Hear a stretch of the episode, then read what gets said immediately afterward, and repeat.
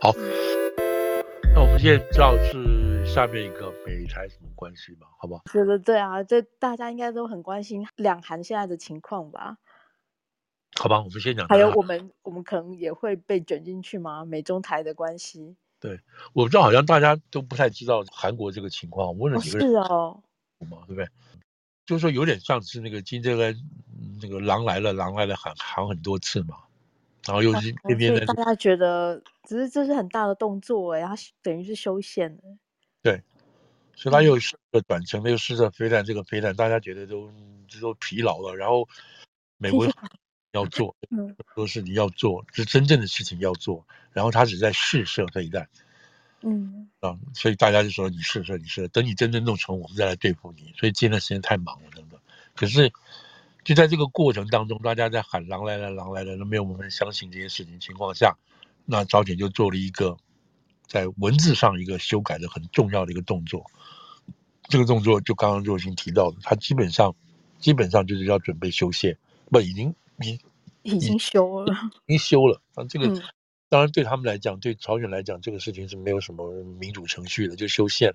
最重要一点就是说，他现在把大韩民国，就是韩国呢，我们所谓南韩，视为一个外国了，哦，视为一个外国，而且这个外国是可以用核子武器消灭掉的外国，而且要把南韩啊，要把大韩民国消灭掉，然后把他的土地纳入共和国，这是指朝鲜共和国。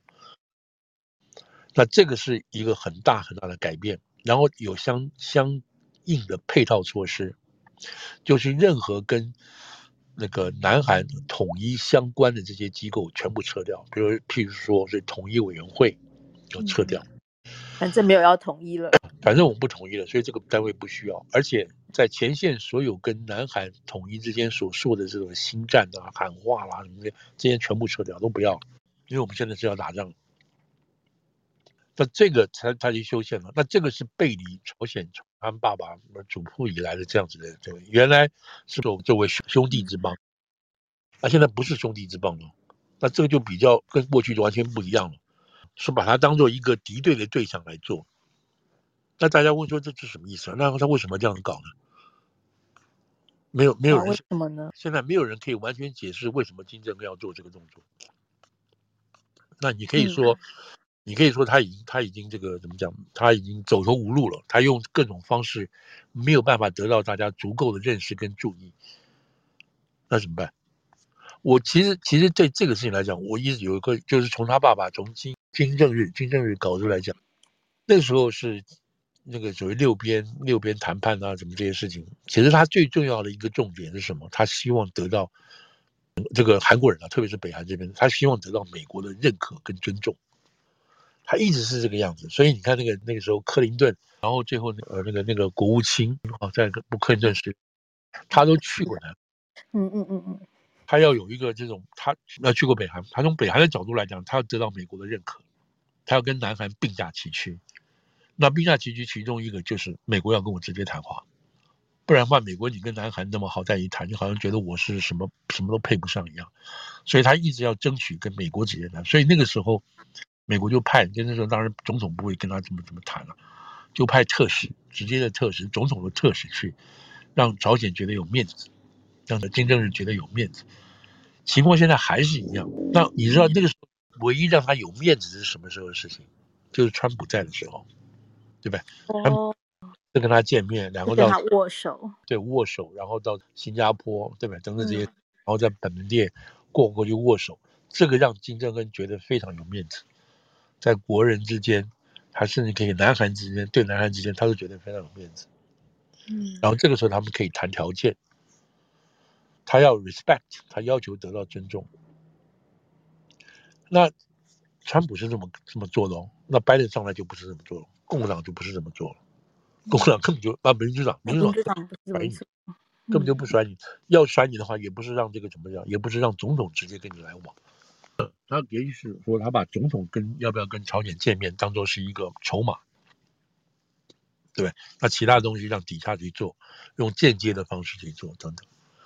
所以，所以现在看起来说，金正恩是不是有这样子的企图？希望就是没有人理他的情况下，他也希望被被这个叫注意，被被注意到，有人注意，有点像小孩子的味道。好了，那现在他讲这个讲的这个这个话，这个话就是说，我们现在要跟南韩一刀两断，他再也不是我们的兄弟，他是我们的敌人。那这个话讲起来就非常非常重了。可是呢，到现在包括我们在内，就是说，好像觉得说，嗯，没有人就把那个把他的话当真了，对。但是在前几天，那个中那个美国跟日本还有韩国举行了最大一次的这个海上军演嘛，那海上军演当然是给他的一个信号，那这个信号他怕不怕？看起来不想不会，因为他因为据据他们说，现在日呃日本方面掌握的情报是说，这个北韩最近又要试射东西，那就是说我更不管你们跟我讲什么，他继续做他该做的事情。那下一步是什么？那这这个这个对两岸之间，刚刚有提到，就是说这两岸之间什么意思？他撤掉统一委员会，啊，特别委员会这些，把这个所有跟统一相关的东西全部撤掉。但是韩国没有动，韩国就南朝鲜这边没有动，他们没有撤这些这些这个跟统一相关的这些这些机关都没有撤掉。好了，那到现在为止，南韩对他这个举动，在媒体上几乎没有明显。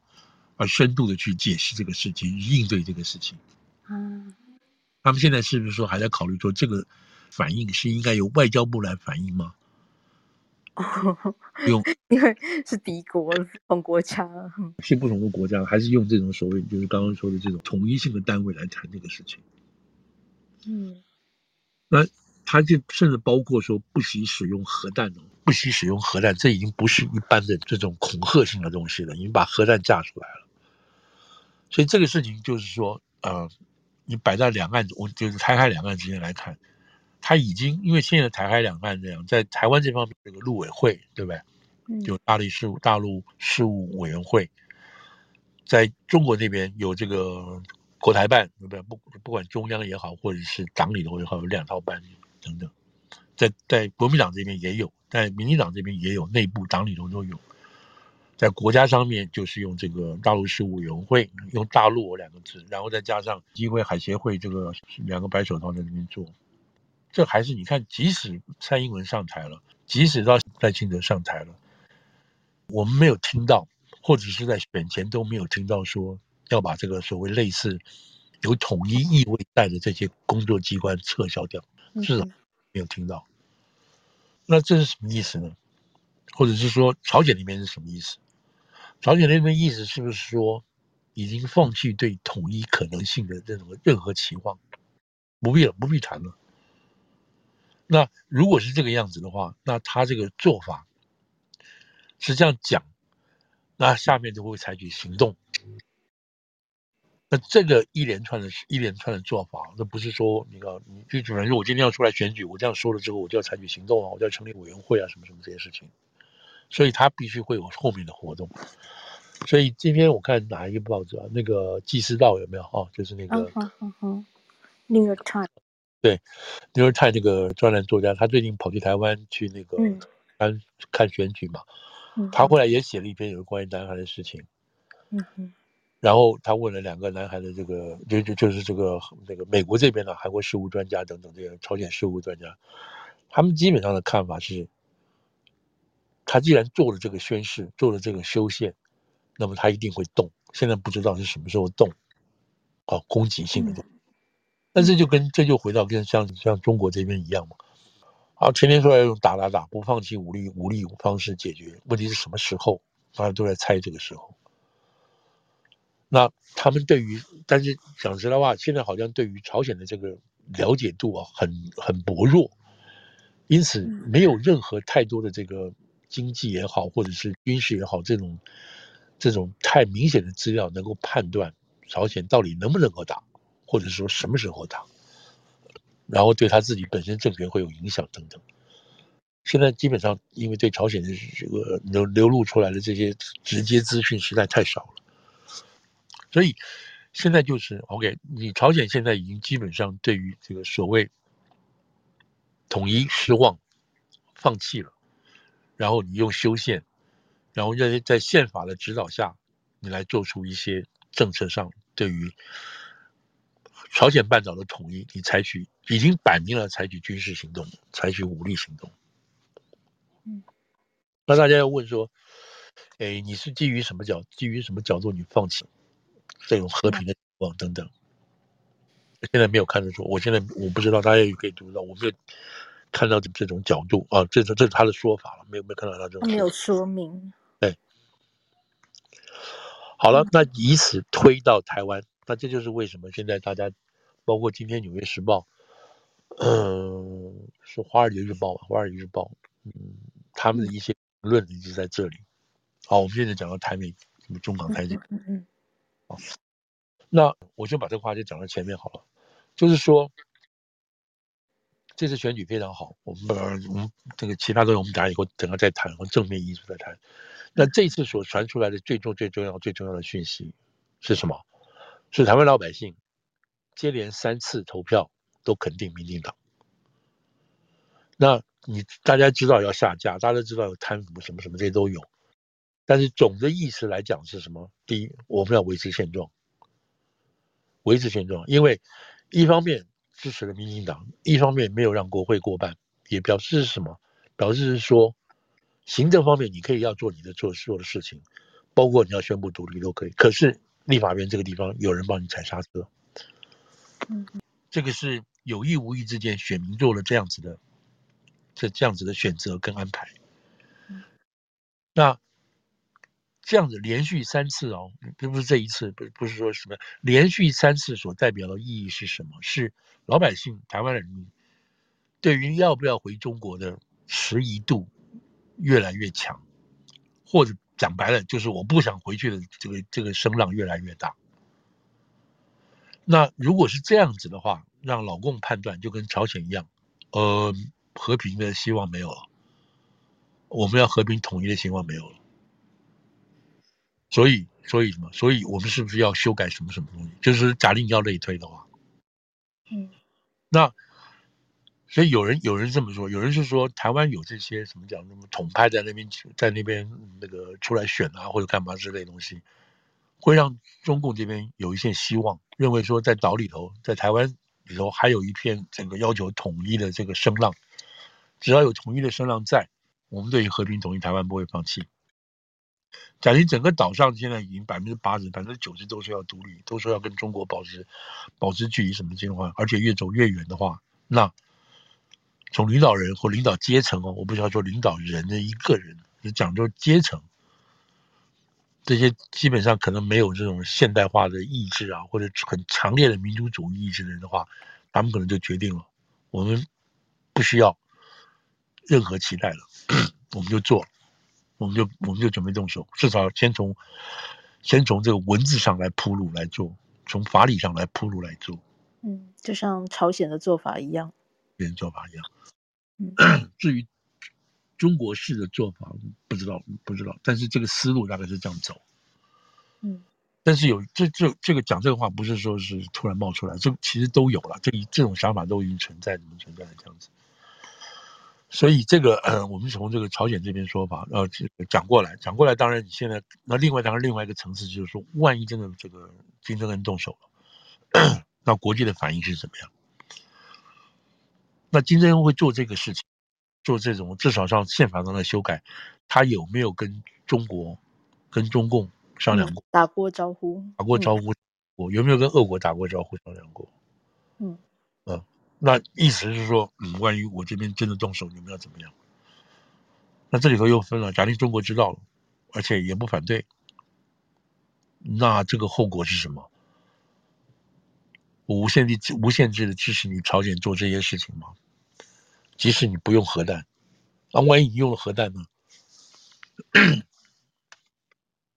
所以这个地方就是针对地方，这个地方我们现在讲的地方就是说，这个地方是还没有在美国主流或者是在这个叫什么叫拜登这个 T 这个团队里头浮现出来在谈的这个事情。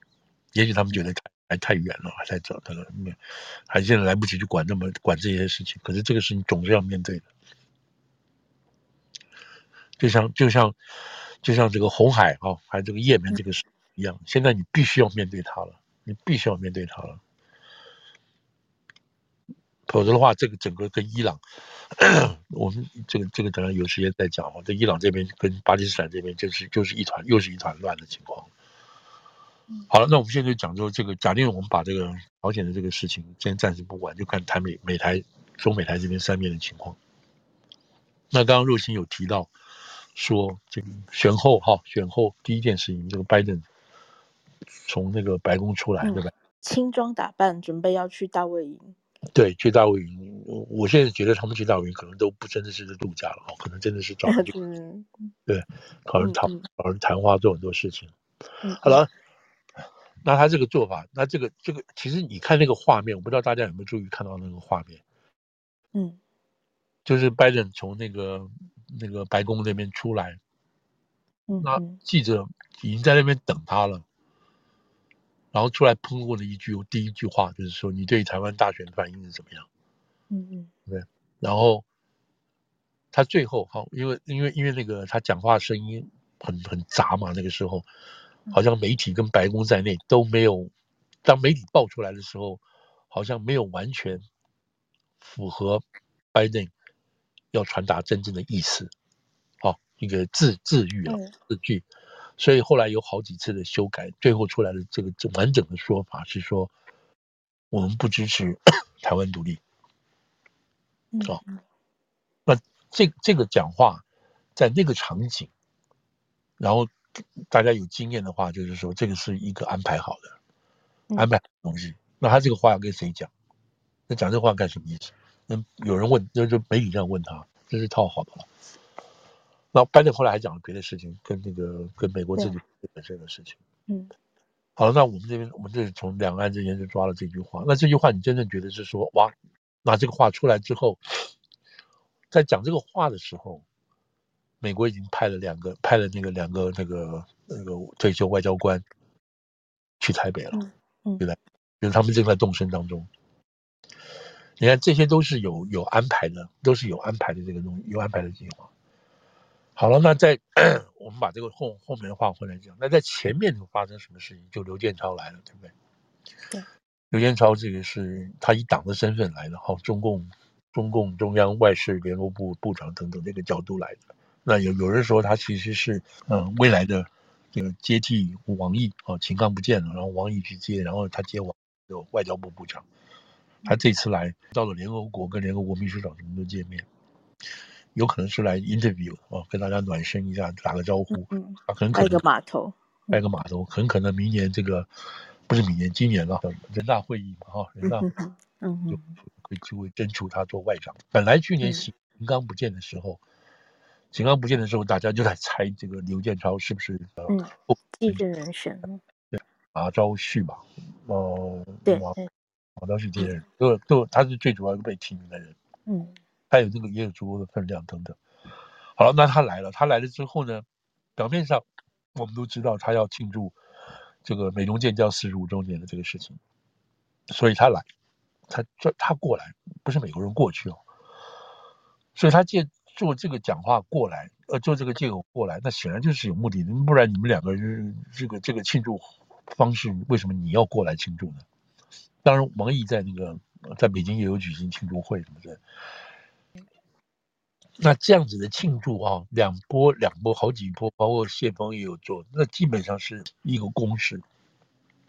这个公式是什么？是对于东升西降这样子的强烈的外交的这种这种冲刺，逐渐往下调，往下调，往下调，调到什么程度？调到刘建超来跟美国人说，我们不是要跟你争世界秩序改变。我们只想跟你合作。你看，这个是一个，这这就是他来这边很多很多这个讯号，其中一个讯号就是说被打怕了，你知道被打怕了，我只是来跟你们合作了，我不希望再跟你们闹了。那这个是这是一个其实是一个蛮大的蛮大的一个一个一个宣示。那既然他在这个地方不要跟美国人闹，不要跟美国政府这样搞搞搞，那你想他在台海问题上，他更不想跟美国闹了。对，否则否则话，这个他这个他在这边这么低的姿态打这个招呼就不具意义了。对，好，但是呢，他还是有狠话要说。为什么？这个狠话是要向他自己内部交代的，向周边国际交代的。因为台湾是核心利益等等这些，他还是要讲。所以他来了之后，公开讲说台湾利益啊，台湾问题是是中国的这个核心问题，是核线红线不能跨。他公开讲这个话的时候，是在那个外交关系外交关系委员在华府在 Washington D.C. 的外交关系委员会说这个话，他是公开来讲的。他为什么可以在那边讲呢？因为他是一党的，他是一个党官，他不是一个政府职业官，所以他必须在这种事故上讲这个话。他可以公开讲，但是他到时候跟这个叫什么？跟这个布林肯在谈后呢？你看到布林肯只发表了，我们看到是布林肯出来说了这些一些话，我们这对各种议题交换了意见，包括这个，但他有提到一点点，有提到两岸这个稳定的东西，但没有刘建讲话。也没有太多的这个议题上去，所以意思是说，美国人还认为说你是个党官，我在这边跟你交换意见，我们不会不会公开的。但是这里头，但是后来后来我们知道，这个谁，这个布林肯在这个在 Davos，哦，就是隔天之后，他在 Davos 讲话的时候，他有透露说，他跟刘建涛有提到这个事情，也有说我们会对于这个台海问题是保持立场，保持这个。一贯的立场不会不支持台湾，然后支持一个中国政策。他有说他跟刘建超有这样讲，这是事后的事情。那所以刘建超来这边讲这个话，当然有打了一些打了，就是有讲了一些狠话，也有铺陈一些未来他们必须要怎么做的这件事情。我想美国人跟两方双方面大概都有默契，都知道要做什么。嗯，好了，所以这样讲这话的意思就是说，那时候还是没有完全还没有投票嘛，哈。美中双方都已经知道。这次一定是民进党会赢，然后中国这边是非常担心，非常担心，所以他必须趁刘建超过来的时候，跟美方再做一次确认，再做一次交代等等这些事情。否则，如果是国民党会赢的话，他不会讲这些话的，他不会出来讲这个红线啊，什么最合中利益不会，他不会，他当然很开心。对啊，他觉得他觉得这个这个台海问题是可以缓和了，我们是可以谈了。嗯，不必再来。美国你没什么好讲的。嗯，当然我不知道大家也可以 follow 这样的逻辑嘛，哈、嗯。他来，上次支副总也有提到一些。对，嗯。所以这样一连串下来的情况下，美方对于台湾基本上是很有，那也乐于见到台湾有这个选举的结果。嗯。好了，那他在第一时间就派出这个这个团队，就大家很意外，对不对？因为才第一天选完，礼拜六选完，礼拜天他就到了。就是大家就非常非常这个非常吃惊嘛，这个速度之快。那我这边一直在跟，呃，就是说一直要修正的观点，包括有些媒体在台湾的媒体一直还有这种中心，我就是真的很气愤。就是第一，台湾跟美国没有邦交，那别的国家，日本、韩国什么这些，印度啊，还有就只要是美国盟国重要的盟国，他们的这个选举之后，只要民主国家的选举之后。他们的候选人获胜，不管哪一个人获获胜，第一时间就到美国来，因为要开始工作了。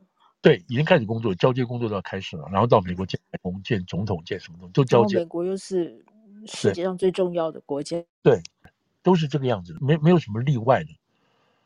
那当然，如果是这样，美国总统天天飞来飞去吗？不可能嘛，对不对？所以就是这些选举的国家就来嘛，等这些选举获胜的人。他们要以正式的首相在美国跟美国做交接，做所有的这种谈判的这些事情。因为美国总统他不可能一个国家每个国家去嘛，所以只有这些民主的国家，他们选后就过来，然后从政治、经济、文化交流，还有特别军事有的话都要做个交接。所以这个是一个很正常的一个准，是对待盟国的这个待遇。好了，那台湾没有你看日本、韩国、印度。基本上每一个国家都是这样做，就这样子啊，英国啊、德国啊、法国啊，对不对？意大利要跟美国有关系的中国来了嘛。嗯嗯。跟台湾没有啊？台湾算重不重要？当然重要了。但台湾能不能来？不能来，为什么？因为因为因为两国没有邦交嘛。嗯。所以在选举的时候，这些人就过来，我们把它搞的是面试，来美国给美国人面试，这就很难堪了嘛，对不对？那照理讲，美国可以自己派人去台湾去叫，他不需要呢，或者他们自己过来。但是因为有这种种种没有邦交的限制，所以变成这个情况。那同样的，同样的情况，在选后，那这些人都应该来美国，可是他没办法，赖清德应该马上来美国，萧美琴跟着他一起来美国，但没有办法，不可能，所以美国没办法，在第一时间就派人去了。所以这是一个对美台湾对美国是一个台湾，美国对台湾是一个准盟国的。准盟国的的关系的关系，就这么简单。所以不是有人把它解释是说，哇，你看美国要来控制我们，对，民进党上台了，哇，他一定会照进，尤其赖清德一定会照进，美国第一时间就派人去警告赖清德。对，所以台湾有人这样解释啊，然后表示美国跟中共是同步的，都要来压制赖清德。对，然后怕这个这个现状被破坏，嗯，怕赖清德暴走。对，暴走要来共同监管赖清德。嗯。这个说法简直是简直是莫名其妙的，本末倒置嘛，而且是失败主义嘛。嗯，这个基本上就不了解美国的运作嘛。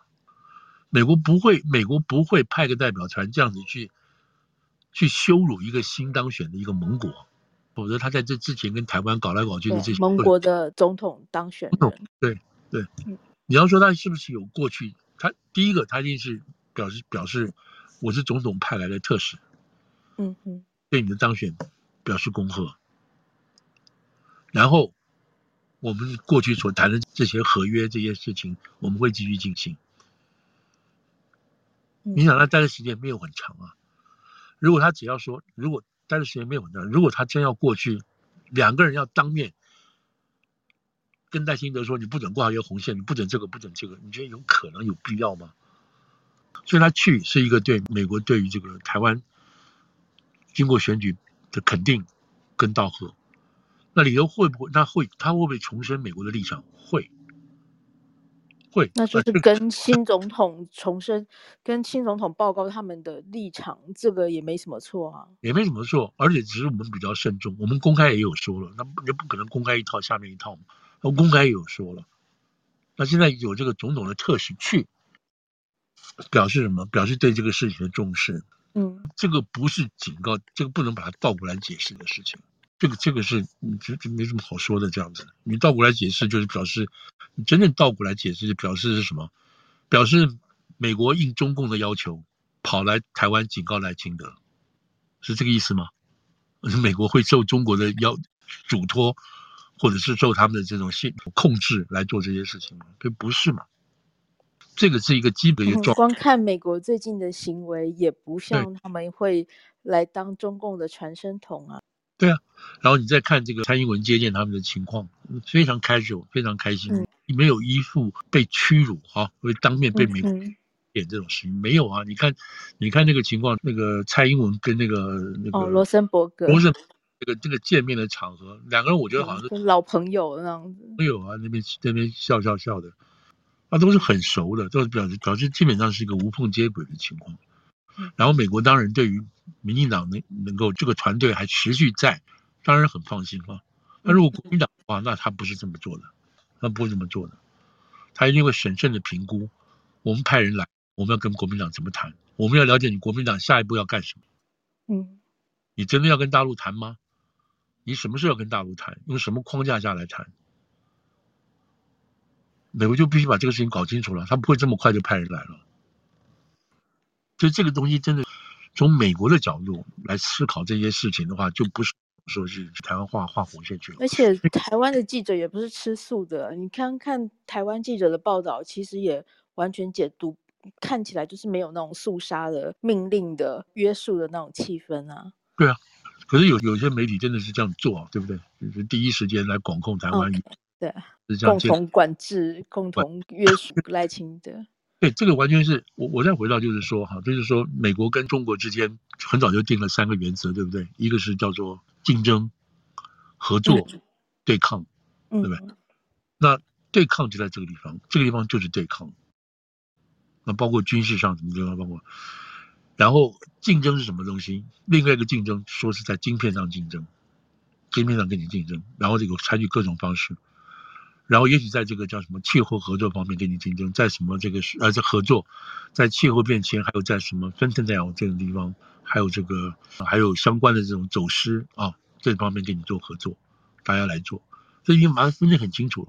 那台湾是属于台湾这边就是属于抗争的抗争这一部分，所以不会要要想说美国在这个部分退下来。而且其实美国也没有任何一家媒体是用这种角度去解读。就是啊。基本上都是肯定恭贺台湾选举的成就跟这个结果，然后去恭喜赖清德。对，在美国可以看到，在这些 Twitter 或者说他们发出的正式新闻稿，有许多呃政治人物也都对赖清德发出恭贺。你从里面完全读不到任何一个想要去管束赖清德的这种意味。对，然后。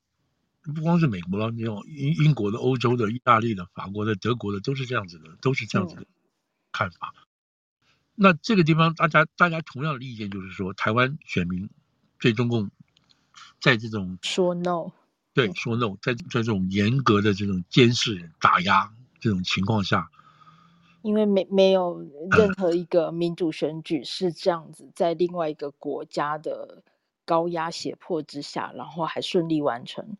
而且很明确的跟他们说，我们不照你们的意思投票。对，